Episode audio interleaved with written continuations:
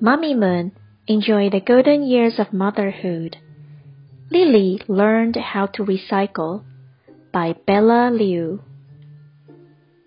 Once upon a time, a little girl named Lily did not know how to recycle. She threw everything in the trash can. One day, her mom taught her how to do recycle. But the next day, Lily forgot what her mom taught her and kept throwing recycle things in the trash can. Her mom was very upset because Lily was not listening to her. Suddenly, an idea came to Mummy's mind. She took a plastic bottle and called Lily to come over.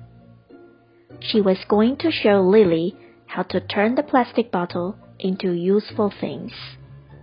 She was going to turn the bottle into some crafts. She was going to make a doll. First, Mummy asked Lily to draw eyes, a nose, and a mouth with crayons on the bottle. Next, Mummy got a piece of paper. She told Lily to cut the paper into some long and thin stripes very carefully and color them black. Then she wanted Lily to glue the stripes onto the bottle and make clothes, legs, and shoes for the doll. They made a cute girl doll, all done. Lily finally knew that she should recycle materials that can be turned into some other useful things. They should not be thrown in the trash cans.